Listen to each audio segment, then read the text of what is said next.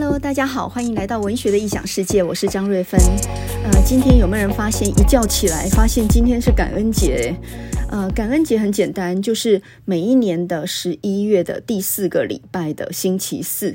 诶，好像刚好就是今天呢，今天是十一月二十五日啊。那么眼看斗勺又将冬至了哈，诶，已经都快要到年底了呀。呃，最近的社会新闻里面呢，真的是棒球棍跟辣椒水齐飞啊，啊，也蛮好笑的。就是呃，最近呢，因为在呃有些地方呢，就是有一些帮派分子，他们后座有带着球棒，然后呢，在街头逞凶斗狠，还把人打到重伤哦。所以呢，内政部长徐国勇呃就要求警察说呢，在拦检这些。车辆的时候，如果发现放有球棒等危险物品的话，要注记啊。什么时候球棒变成危险物品呢？那这个网络上就有很多网友就在那边搞笑，就说：“呃，这个现在是怎么样？是球棒实名制吗？啊，带球棒的人要要登记是吧？那那这样带高尔夫球球具的人，那一带有十几支诶哈。”什么东西不能打人呐？哈，不是只有球棒可以打人呢。那我倒是想到的就是说，诶，你们如果在街头这样子抓带球棒的人，你会抓到铃木一朗诶。说到铃木一朗呢，呃，就是伊吉隆苏苏 k 哈，铃木一朗，呃，他最近有一本书哦，叫做《天才的人间力》，铃木一朗，然后副标题是五十一则超越野球的人生智慧哦。这本书说是铃木一朗的传记也不对，因为这个是一个记者他贴身采访然后写的一个有关于铃木一朗的侧记啊。那说到铃木一朗，呃，今年度呢，大家都在谈大谷翔平嘛，哈，修黑奥塔尼。那其实呢，铃木一朗在早先的时候，他就是一个二刀流了，头打兼善，而且铃木一朗很厉害哦，他还很会盗垒嘞。他的身材没有很高大哦，大谷翔平还比较高大。这个铃木一朗算是个小个子啊，身材条件没有很优的，但是呢，他很厉害。呃，在美国，他先是打日本职棒，后来到美国打大联盟嘛。然后呢，生涯总共打了四千多支安打。好，这样的一个棒球之神呢，呃，他有几个名言嘛，哈。首先，他就说呢，球棒不是打球的工具，它是他身体的一部分。球棒是有灵魂的，有生命的啊。所以呢，铃木一朗随身呢都带八支球棒。那他的球棒呢，都放在防潮箱里面哦。它这里面有干燥剂的，因为呢，他说球棒能打出最好的状况的话，它的呃，它的那个干燥度要非常讲究啊。所以呢，他的八支球棒放在一箱里面，上面有四支呢是立马可以用的，然后呢，有下面放四支，还要经过测试才能够上场打击的。球棒接触球的那一瞬间，决定了这个球。能够飞到哪里去啊？所以呢，他是一个非常非常讲究球棒的人，他的球棒全部都是手工打造的。所以铃木一郎说：“球棒不是打球的工具，是我身体的一部分。”至于内政部长说：“呃，建议超商的店员如果遇到攻击的话，可以用辣椒水还击啊，这就更好笑了哈！你用辣椒水，那你就不要把那个歹徒激怒了以后，啊，他就扼你脖子就好了，这哪是办法呀？哈！”所以呢，感恩节的晚上没事不要出门哦，就乖乖在家里面吃火鸡，然后呢，或者读一点书也好哈。那么上个礼拜呢，我们读到呃，就是朱宥勋那一本，就是战呃，就是解严时期的一些作家的故事啊。然后呢，这里面就有钟肇政跟钟理和嘛哈，我们就讲到台湾文学两中书。那今天呢，我很想再来讲一下钟理和啊，呃，这个作家啊，其实我读了以后，真的是觉得还蛮感动人的啊，没有看过这么样，呃，境遇这么差的一个作家。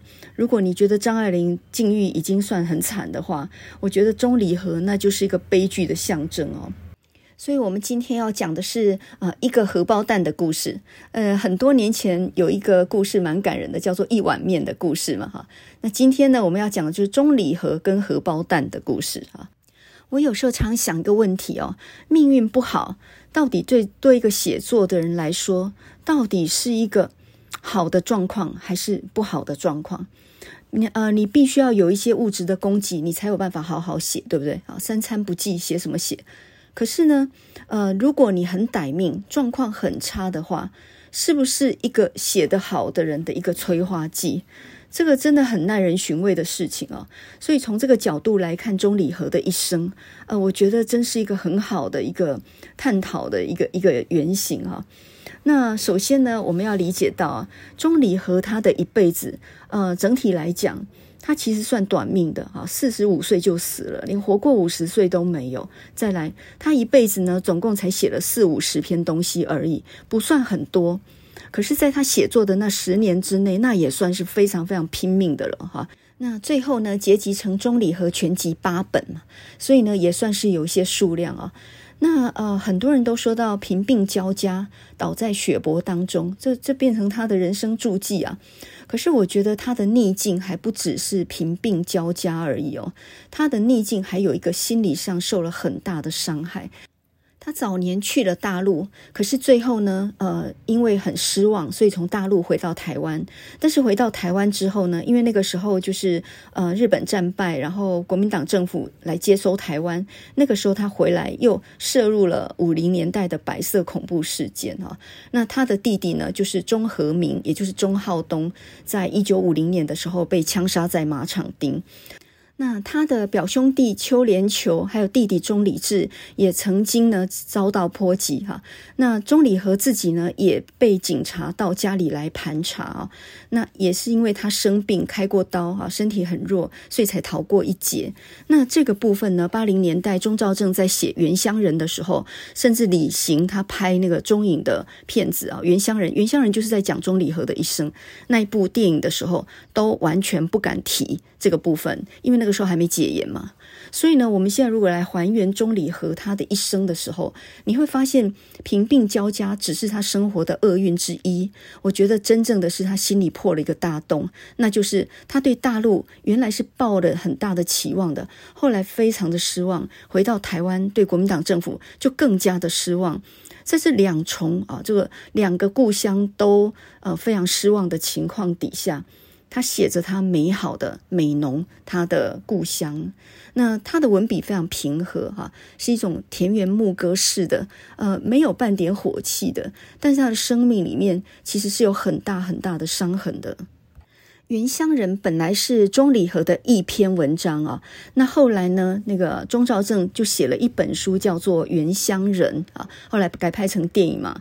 那么这个名词呢，呃，在二零零四年的时候，中国总理温家宝曾经引用这个文句里面啊，他说：“原乡人的血必须流返原乡，才会停止沸腾。”所以呢，可见钟理和是心向大中国的。这个话其实是曲解了钟理和的原意。为什么这样说呢？钟理和他早先的时候是向往大中国没有错，他喜欢鲁迅，他从呃非常的尊崇中国的新文学，所以他到大陆去，他希望能够成为中国的一个很好的作家。他学习中文，读很多很多中国的新文学的书。可是呢，后来。他对中国整个很失望之后，回到台湾，所以呢，他那个原乡人的血必须流返原乡才会停止沸腾。其实他讲的原乡是指哪里呢？本来是中国没有错啊，台湾人本来把中国当做自己的故乡，因为我们都是从中国移民来的嘛。但是呢，失望之后回来，以他的一生。他写的立山农场那些文章，见证了他所谓的原乡人。这个原乡其实就是在他自己的故乡美浓。用棒球的术语来说吧，我觉得，嗯，钟礼和他等于是被双杀了。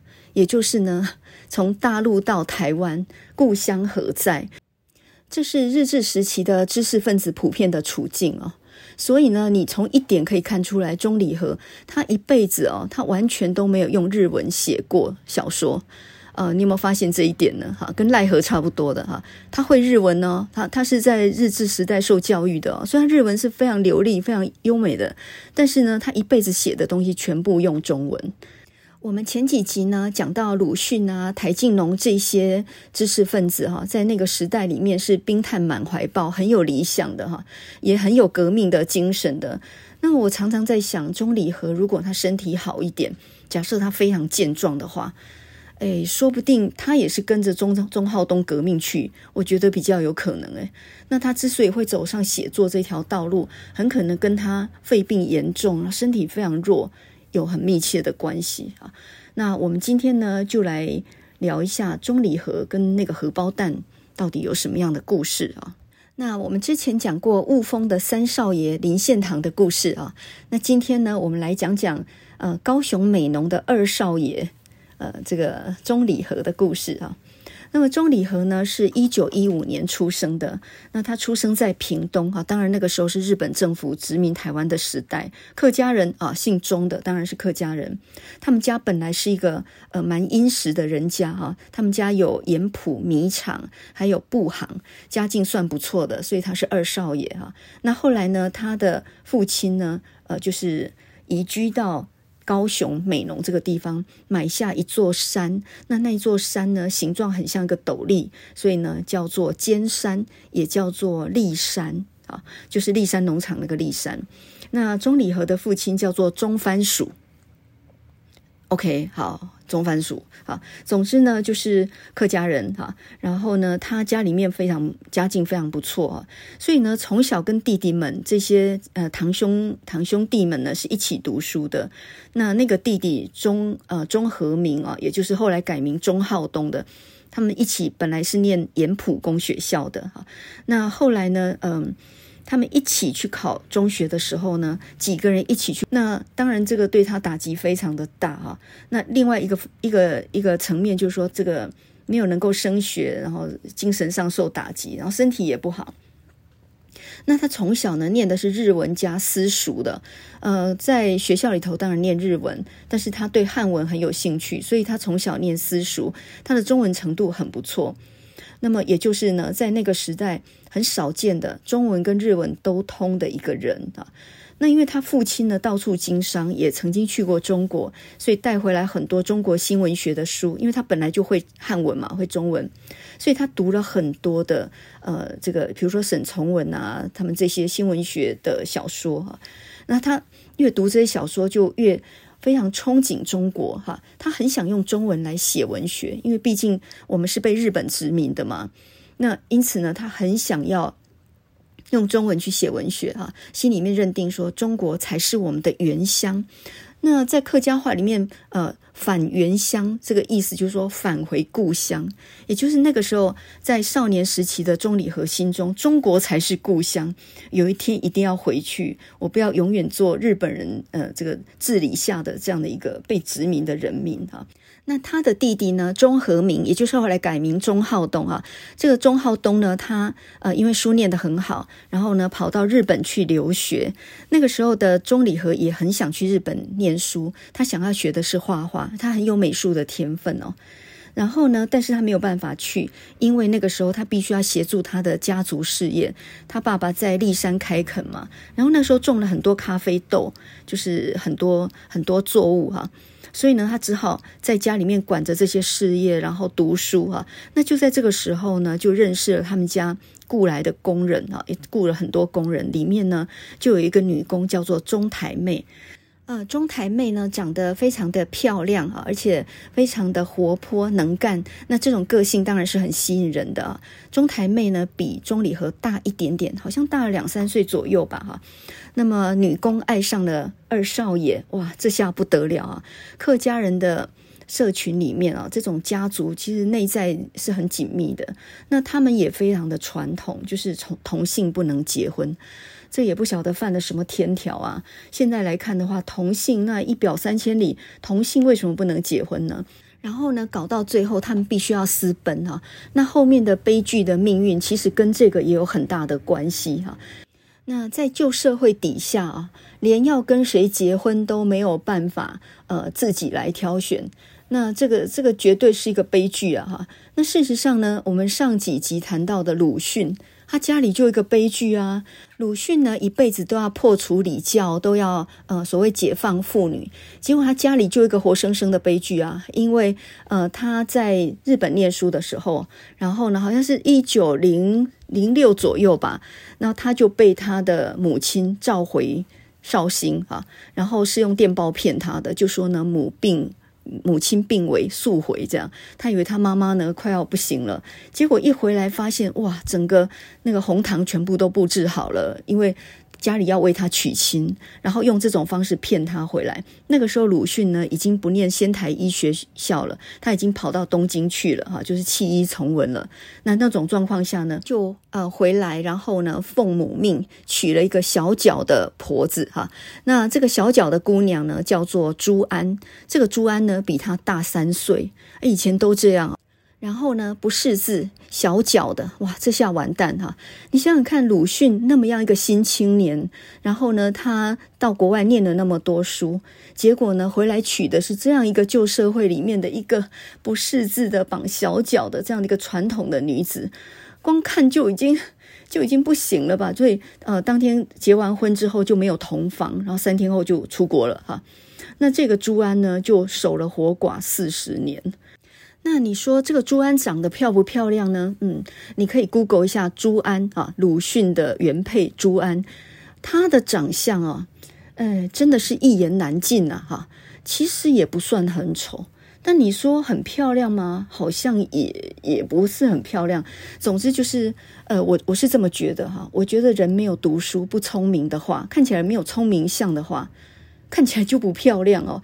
那这个朱安就是一个很传统的一个女孩子，她一辈子以夫为天，然后就是侍奉大先生，她都称鲁迅大先生哈，非常尊敬自己的丈夫，但是她跟他没有话讲，聊也聊不起来嘛，没有共同的共同的话题嘛哈。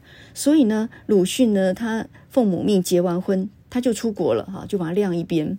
那后来到鲁迅回国之后，他倒也不是没有管他。一九一九年鲁迅去北京的时候，他也把朱安跟他的母亲接到北京去住哈。然后呢，也是一样供养着他们哈。他也是一个负责任的男人，可是跟朱安从来没有同房，也没有话可以讲。到了一九二三年的时候呢，那个时候啊，鲁迅在北京女子高等师范学校教书。呃，这个时候就是那个许寿裳哦，那这人又出现了。许寿裳找他去教这个北京女子师范学校的时候，认识了许广平，也就是呢师生恋啊。许广平是他的学生，然后小鲁迅十七岁。哇，这下麻烦大了哈！呃，鲁迅自己要破除礼教的，然后说要解放妇女的，结果他爱上他的女学生。其实严格来讲，应该是许广平爱上了老师鲁迅，因为是许广平先写信的。然后呢，这个呃信的这么样来回来回以后，两个人就开始非常的投缘了哈。所以呢，后来鲁迅就跟许广平在上海同居啊。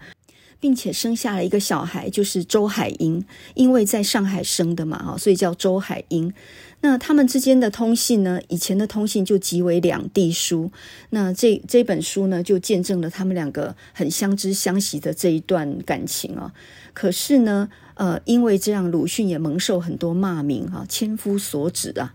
因为呢，在没有离婚的情况下跟女学生同居，那许广平也很惨啊，他一辈子没有名分的哈。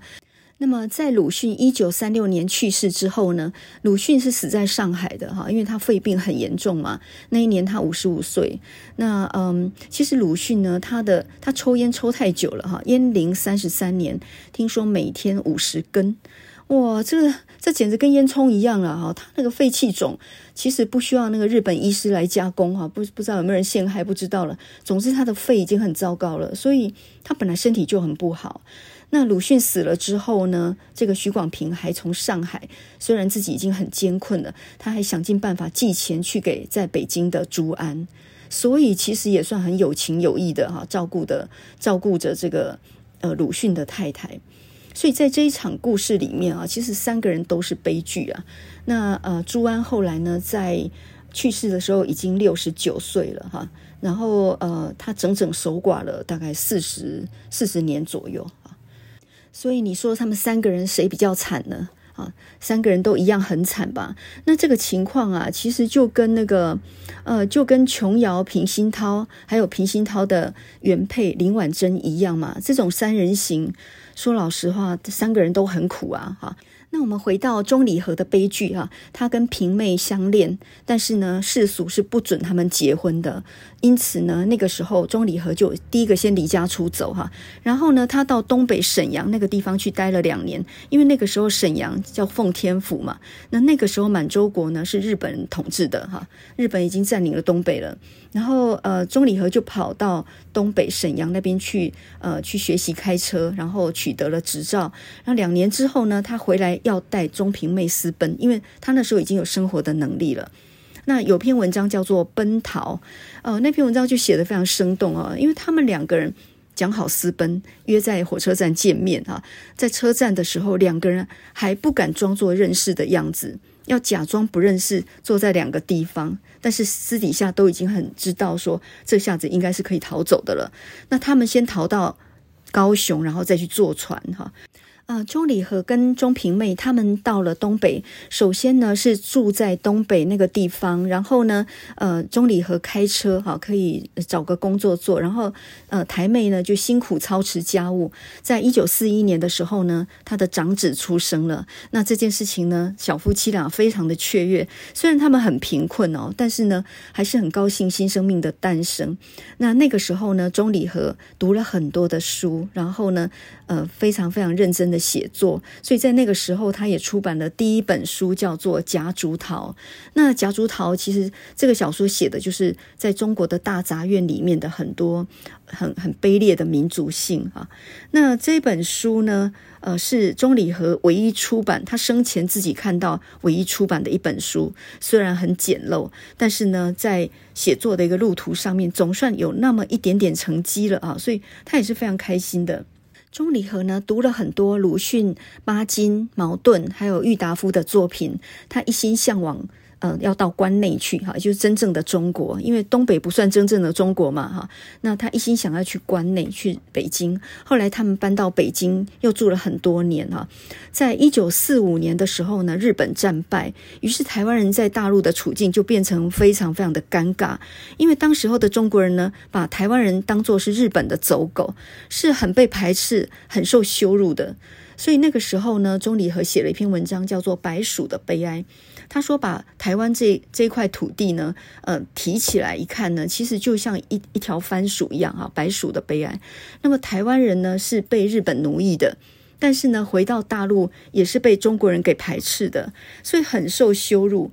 然后当年呢，他们回到台湾是用难包的身份回到台湾。”等于是被日本抛弃，然后被中国驱逐，这样回来的。那他跟中台妹回来的时候呢，那时候他父亲已经去世了，而且因为经过战争，所以呢家道也已经中落了哈。他看着残破的家园，他简直不能想象，才过了几年，怎么会整个家乡变成这样的局面啊？那么当时候呢，家里的情况也已经是也几乎没有的吃的了。那那个时候呢，钟理和他就到内埔中学去当老师。那为什么他那个时候能够当老师？很简单，因为呢，他从大陆回来，他的中文在当时候的台湾算是很少人会中文的，尤其这样流利的中文啊。所以一夕之间呢，从日文改到中文，很多学校的老师连中文都不会。所以钟礼和他的任务就是教老师中文，然后老师现学现卖的教给学生。可是很不幸的，那个时候他的肺病开始爆发了。觉得钟礼和的肺病很可能跟北方那种严寒的天气有很密切的关系哈。那他的肺结核一爆发以后呢，连那个教书的工作也不太能做了哈，所以就迁回美浓，因为美浓乡下还是比较适合养病的嘛，在山里面。然后呢，他的肺病越来越严重。一九四七年的时候呢，他呃，当时候呢去台大就医啊。那个时候在日记上他写说，那个时候他的体重只有四十公斤，人在病房里面。可是呢，他刚好就遇到了二二八事件，呃，他就听到医院的后方传来一串像鞭炮一样的声音，然后街道上了很多人在那里惊慌乱跑哈。结果下午的时候就看到很多死尸抬进来。他在日记上写说，看到一个十五六岁的少年，他的尸体呢有一个弹孔，然后这个弹口入口有很深的，像是一个黑洞一样的伤口，而出口呢则拖出一颗小肉团，贴在那里，像一个少女的乳头。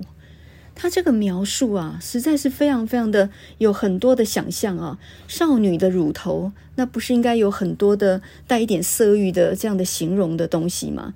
结果呢，他形容的是一具死尸哈、这真的是一个叫人打冷战的形容啊。面对死亡，他既然用的是一个这样混杂美丽跟恐怖的比喻啊，那么当时候他的所在位置呢，刚好就在那个呃枪杀的现场没有多远的地方啊，尸体不断的涌进来，然后呢有很多的谣传说菊园百货公司的很多高档货整批就这样烧掉了哈、所以呢，一九四七年他住院的时候亲眼目睹。二二八事件的尸体这样抬进台大医院，在一九五零年的时候，他那个时候去接受个很重大的手术。那这个手术呢，切掉六根肋骨，哈，差不多去掉半条命吧。在动手术的时候呢，他已经给妻子写好了遗书，然后呢，这个遗书写的也非常血泪啊，哈。这遗书是这样写的哈，我抛开你们母子，独自悄悄地走了。我虽然有需要给你写这封信，却也希望写了最好不要落到你的手里。我们的爱是是世界上所不能够容许的。从我们相爱那一天开始，我们就被诅咒了。为了你们，我卧病三年多以来，忍受煎熬，尝尽苦楚，誓言跟病魔奋斗到底。我想尽办法要能够活下去，可是呢，现在说不定不行了。如果我走了，请你一定要坚强的活下去，不要畏惧，一定要勇敢的往前走。人生虽然有很多的荆棘，但是呢，还是会有一条路可以走的啊！不要为我伤心。结果手术后他没有死，然后过了几天之后。他听到钟和明，就是他的弟弟钟浩东被枪决在马场町的消息，听说开了三枪，都在胸膛。他就想起三年前在台大医院见到的那一具少年的尸体，一样的那么理想、那么干净的一条性命，就这样陨落了。那么说到钟浩东呢？你脑中呢就浮现他的那首主题曲，叫做《晃马车之歌》啊。那么这个是兰博洲有一本书叫《晃马车之歌》，他写的就是钟浩东。因为钟浩东在临行之前，他就唱着这首《晃马车之歌》的啊。然后钟浩东被枪决的时候才三十三岁，听说双手双脚的指甲全部被拔光。钟浩东其实就是电影《返校》里面的原型人物，而且呢，在侯孝贤的《悲情城市》里面，呃，后来走出去那个死刑犯，他也也是在影射钟浩东的哈。钟浩东那个时候呢，因为反对国民党政府啊，所以呢，他就呃办了一个《光明报》哈，那时候是基隆中学的校长，然后那个《光明报》呢，其实主编就是吕赫若。钟礼和在呃动完手术，好不容易活过来的时候呢，听到自己的弟弟钟和明，就是钟浩东呢被枪决的消息。那天他的日记里面写了三个字：“和明死。”呃，所以从这里你去理解到钟钟礼和他的心里面多大的创伤啊！也就是说，自己的弟弟这么。一个有理想性的人，然后早年的时候鼓励他读书，鼓励他写作，还从东京寄了很多书回来给他的。那他们两个的关系有点像是梵谷跟他弟弟的关系哈。梵谷一生穷愁潦倒，一直画画都卖不出去，然后他的生活全部都靠他弟弟支撑，所以他的创作其实有赖于他弟弟这样支持他嘛。那这个呃，钟理和也是一样的哈。那么。面对这样一个弟弟被枪决而死的时候，他心里的悲痛可想而知哈。钟理和往后的性命呢，好像是为了钟浩东活下去的那种感觉，就是我侥幸从手术台重生，没有想到听到你的死讯哈，这样一个年轻的纯洁的生命就这样陨落，那么好像我必须替你活下去。所以钟理和为什么后来写作写到吐血而亡？我觉得。呃，某种情况底下，他是在实践他们当初的理想啊。那么，呃，钟理和回到美浓静养之后，一九五五年终于写出《立山农场》。《立山农场》其实呢，他就是用自己的经历去写的嘛。哈，那一年他四十二岁，写了大概一年多，十七万字，然后呢，到处被退稿。后来呢，呃，中华文艺奖他居然得到第二名。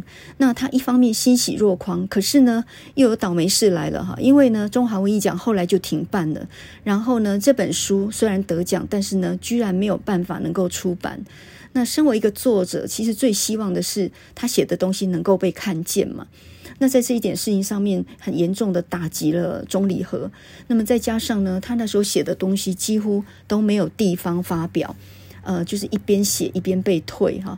所以他其实是用很大的意志力在支撑的。然后全家的家计呢，全靠平妹一个人，因为他身体很虚弱啊，所以呢，他最多只能在家里面张罗一下，煮煮饭啊，做一点家事。然后外头全部靠平妹去赚钱呢、啊，呃，有一篇文章叫做《贫贱夫妻》，他就讲到说，平妹一个人负担起很沉重的家计，她甚至要去当山老鼠，去扛木头去卖。然后有一次呢，就被追捕，跌到山沟里面啊。结果呢，呃，这个钟礼和看到他跌到山沟里，自己呢无力无力去救援他。然后回到家以后，就发现平妹呢若无其事坐在那里说：“哦，没事啊，没事啊。”作为一个男人，钟离和无力养家，他心里非常痛苦啊，哈，但是他无能为力啊。那有一个很大的打击就是呢，呃，他的小儿子立民啊，那时候九岁。然后呢，呃，生病去世哈，也无力就医。那这件事情对台妹跟对钟理和来讲都是很大很大没有办法过去的伤痛。那也因此呢，钟理和写了一篇小说叫做《野茫茫》，第一次登上《野风》杂志，这也是钟理和第一次发表文章拿到稿费啊。所以呢，呃，他的命运可以说是真的很很艰苦啊哈。那么在呃一九五七年那个时候呢。他的立山农场得奖之后，呃，这个时候钟兆政呢，他编了一个文友通讯，然后呢，钟理和很高兴的，居然能够接到有文友来有互相的这样的一种联系的这样的事情，所以呢，呃，这是他唯一在苦难生活里面唯一的慰藉哈。他跟这些本省籍的呃这些年轻写作者呢通信来往，互相鼓励哈。那么这中间呢，有一位叫做廖清秀，还去找过他。好像从头到尾就只有廖清秀见过他哦，其他人都没见过他哦。那么当时候《联合报》副刊呢是由林海音当主编的时代。那么林海音这个女强人呢，她自己是一个写得很好的作家。那么同时呢，她主掌编务的时候，她想尽各种办法，呃，重用本省籍作家的作品，用女性作家的作品。她也提拔一些呃非典型的军中作家，他也提拔写现代主义的作家。所以呢，就用这种方式把反共文艺跟战斗文艺稍微平衡了过来。并且也给了本省籍创作者一个比较大的机会。那么当时候呢，钟兆政他曾经在联副上面连载《鲁冰花》这部小说，然后呢，呃，他就赶快写信给钟理和说：“赶快，赶快，你把你的那篇中篇小说《雨》赶快赶出来。那我这边连载完，你马上登上来，我们把这个阵地给占下来。”哈。就催促他赶快写就对了。那么钟礼和呢？那个时候其实呃，他的经济状况跟身体都非常的差。可是就因为钟兆正这样的鼓励，所以呢，他想尽各个办法呢，就是拼拼死也要把这个雨呢给修改出来哦。钟肇政跟钟理和呢两个人写了很多信，他们都没有见过面，但是写了很多信互相鼓励哦。那么这些信后来结集成一本书，叫做《台湾文学两中书》。呃，在一九五八年八月的时候，那他写给钟肇政的信上，我觉得这是蛮动人的一个生活的一个真正的实录哈。那么他跟钟肇政说：“我的生活里面嗅不到一点文艺的气息，它是很平凡庸俗。”零碎的，充满了忧愁跟艰难啊，疾病跟苦闷。我在这里独来独往，不被人理解跟接受。我没有任何的朋友，我常常怀疑自己到底在做什么。说起来，你可能不会相信，我不但没有自己的书房，我也没有一个书桌。我写文章呢，就是拿着一张纸、一支笔，然后用一块六寸长的木板，然后放在我的。椅子上面，这就是我全部的工具了啊。那么说到创作，很令人气短，因为我写出来的东西都没有人要。那侥幸得奖呢也没有出版啊，所以呢，我有时候不免这样想：究竟我们写作的目的何在？难道我们必须永远做没有报酬的工作吗？当这种灰色的怀疑在啃灭我的内心的时候，我有什么办法叫自己再坐下来写作呢？我最近有一个计划，我打算在呃秋天过后，大概八九月的时候，我要开始养鸡，先养五十只。然后呢，慢慢的增加，最高目标我要养到四五百只，这个对我以后的生活会很有帮助，我寄予很大的希望，那是我的背水一战了，不成功就一切都完了。从钟理和写给钟肇政的信里面啊，我们看得出来一个作家怎么样在困顿当中安慰自己，并且呢鼓励着自己哈。那远方有一个朋友在那鼓励他赶快写，所以他等于就是呃抓着这样的一个浮木在活着的。那么那一年呢，他写了很多作品哦，比如说像《烟楼》，后来的一些啊、像《作田》啊、《苍蝇》啊哈，这些其实都是很好的作品。那写的时候，他不知道这是一个很重要的作品哦。我们现在再重新看他一九五八年那时候的作品，呃，一九五八年那个时候离他死只剩两年了，也就是他去世前两年的作品啊。这有点像梵谷在去世前的一年内发疯一样的画了那么多的作品啊。钟理和这个时候的作品呢，大量的透过钟肇政投稿到联赋去，然后林海音采用了，所以这时候他很大量发表在联赋上面。那么到底是林海音同情他，还是他真的写得好呢？我们来看一看哈。那么以《烟楼》这篇文章来讲啊，你看完才会发现，这个作品寄到哪里谁都会堪用的，啊因为钟理和真的写得好。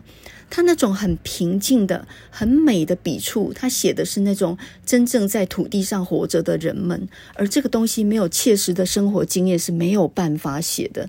那绝对不是在书房里面念书的人有办法写得出来的。比如说《烟楼》这篇作品，它完全还原了高雄美浓这个地方的地形地貌，哈。我们都知道呢，岐山是种香蕉的嘛。那美浓这个地方呢，它是一个很保守的、很淳朴的客家哈。这个地方是种烟草的，然后呢，种了烟草以后熏烟叶，呃，这个就成为当地的一个主要经济的作物哈。那么当时候那边多半都还是务农的人，可是种田呢是很难过活的，所以呢，这个呃熏烟草这件事情就变成当地的人脱贫的一个方法哈。《烟楼》这篇小说，他写的是呢，有一对呃兄弟，那哥哥叫萧连发，弟弟叫做萧有发，然后呢，这个。哥哥呢，因为他的上一代就非常的穷苦，是佃农哈，是租田来种的佃农，然后每一年光是要还那个那个税租呢，就已经是没有办法生活的。他曾经眼见到他爸爸是怎么样呃抓着他的生病的母亲这样子去耕作的，看起来都很不忍哦。所以他希望家族能够翻身。那当时候呢，要种烟草还有熏烟叶呢，这个是要抽签的，一千多个人去申请，只有。两百五十个人能够中签哈，结果这个哥哥萧连发呢，好不容易哇抽中了烟牌，如同中了大奖。这个时候呢，他开始筹钱哈，因为要要能够弄出这样的一个烟楼呢，大概要万把块钱。然后他心里想着说，把已经长大的大猪卖掉，把小猪子也卖掉好了，然后呢，再把鸡鸭也卖掉，凑一凑，看看有没有办法盖一个烟楼。这是他们全家唯一的希望了哈。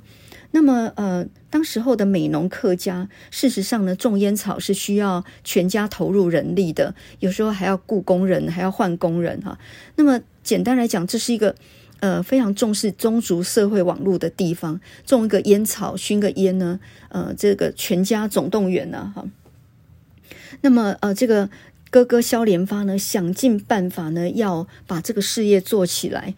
那么，在美浓的客语里面啊。呃，烟叶就等于是冤叶哈，就是冤枉的冤哈，他们有这样的一个一个谐音。那种烟跟熏烟其实很辛苦的一个工作哈，是非常高劳力密集的产业，辛苦钱就对了哈。但是呢，这个呃哥哥萧连发他不怕苦哈，然后呢，他想尽办法要去。造这个烟楼的时候呢，刚好他的弟弟有发接到红单子，必须要去当兵了。那这时候怎么办呢？有发已经有个女朋友叫招娣了，他们两个情投意合哈。那这个哥哥呢，就想说，在弟弟要去当兵之前，好歹要帮他把这个婚事定下来，不然婚事无着啊！哈，可是现在钱已经很紧缩了呀，但是没有办法，想尽办法要挪出一点钱帮弟弟下定啊，就是下了个聘礼，至少这这桩婚事就有谱了这样子。然后呢，就是呃，帮助弟弟在当兵之前呢，把把婚事给确定下来，这样哈。为了要省出一点钱来，他们用两头耕牛，然后到河边去运石头啊，运砖块，自己盖这样子哈，希望能够省一点钱下来。然后呢，这两头牛呢是弟弟，呃，就是有发非常疼爱的两头牛。本来这个哥哥也想说，不然把一头卖掉，这样或许可以凑点钱去当聘礼吧。但他说不出口，因为他知道牛都是他弟弟照顾的，这两头牛他弟弟非常非常的爱护啊，所以他就想尽办法呢，要去筹钱。然后就在当兵的前一天，终于把这个聘礼给定了下来，哈，总算也帮弟弟做成了一件事情。然后呢，在前一天的去当兵的前一天晚上，弟弟呢跑来跟哥哥说：“阿哥，我们有两只牛，不然卖掉一只好了。反正现在石头跟砖瓦也已经运齐了，留下一只来工作就好了。那另外一只或许可以帮家里弄点钱。”然后呢，这个哥哥暗自吃了一惊。本来这是他想要对他弟弟说的话，没有想到他弟弟居然呢这样很很主动的替他着想的这样说，这反而让他呢非常固执起来，就跟他说：“没关系，没关系，我再想想办法，我两只都不会卖的。”钟礼和的文章啊，我觉得他的价值点就在于，他是一个受尽了人生凄苦的人，可是他的文字里面永远有一种宽容存在，那好像有一种人性的光明面在那里头，能够鼓舞的他的读者哈，非常的耐读。他说他写得慢，但事实上是一种慢工出细活的文字，我觉得他的文字非常的可读诶。他就这样在生活的压迫底下，在最后生命的最后一两年，他写的非常多哈。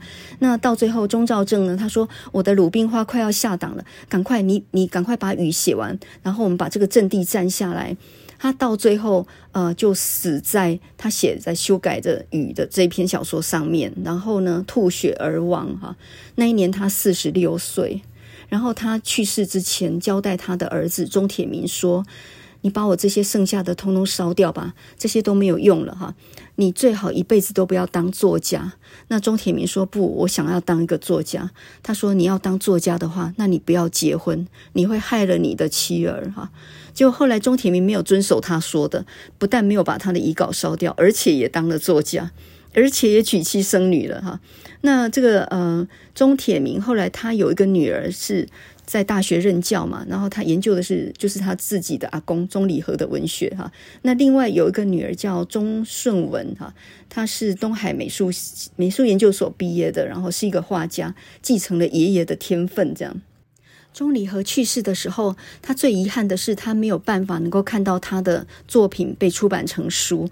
那后来呢，林海音、还有叶石涛、张良泽、钟兆政、郑清文、李乔这些人就想尽办法帮他筹资，然后把他的遗著全部都出版了哈。在一九七九年的时候，呃，不但出版了《钟礼和全集》，而且呢，大家凑钱。听说呢，钟礼和的家人，呃，用一种最原始的办法，就是别回啊，然后呢，去盖了一个钟礼和纪念馆，来典藏这个作家的文物啊。钟礼和的文学啊，你现在再重新看，你还是觉得那是非常有价值的东西。为什么呢？因为那是在一九六零年代的时候，一九六零年代以前呢、那个时候最早的一个乡土文学哈，因为那个比七零年代乡土文学那还更早。它是一种呃，用一种非常美的笔触，然后写的是身边的小事，可是写到让你没有感觉到有技巧，但是你非常非常的被他感动。这种技巧很难嘞。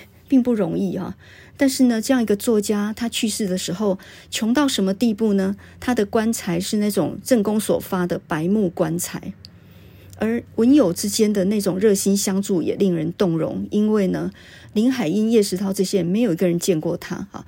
那张良泽呢，是最早研究钟离和的人啊。那个时候他只是成大的一个大学部的学生，然后听说钟离和去世，他就跑到他们家去。然后见到了钟台妹，还有呢钟礼和的几个小孩。然后钟台妹呢煎了一个荷包蛋请他吃。那时候家里很穷啊，哈，那煎个荷包蛋，然后张良泽呢就把荷包蛋夹起来给钟铁民，哈，那那几个小孩子。然后呢，这个钟台妹就说不行不行，这个东西要给客人吃的，又夹回去。最后呢是把荷包蛋呢夹成四份啊，那蛋黄都流出来，然后一个人吃一点点这样子哈。看到这个荷包蛋，真的想起来也心酸呐！啊，还记得他当年写给钟兆政的信吗？他说呢，他打算要先养五十只鸡，最高目标呢，他要养到四五百只鸡啊。那这样的话，对我的生活就会有很大的改善。文学或许对这个社会是很无能为力的，但他同时也是非常强韧的哈。他等于代替。钟礼和活了下来，这么说吧，我觉得钟礼和也等于代替钟浩东活了下来，并且给予我们这个人世以无限的希望啊。那嗯，我很想点一首歌送给钟礼和，或者说钟礼和应该也很想送这首歌给钟浩东吧，哈，他自己最亲爱的弟弟。那么这首歌呢，叫做《Danny Boy》。呃，这首《Danny Boy》它是一个爱尔兰的民谣。李敖曾经呢，把这个歌词翻得文绉绉的哈，叫做墓中人语啊，坟墓的墓。他说：“当风笛呼唤的时候，当夏日已尽的时候，你已经天涯远去，而我在此长埋。”这首歌呢，既是重逢，也是诀别，我觉得非常非常的凄美。那我们现在就来听这首《Danny Boy》。The pipes, the pipes are land to go.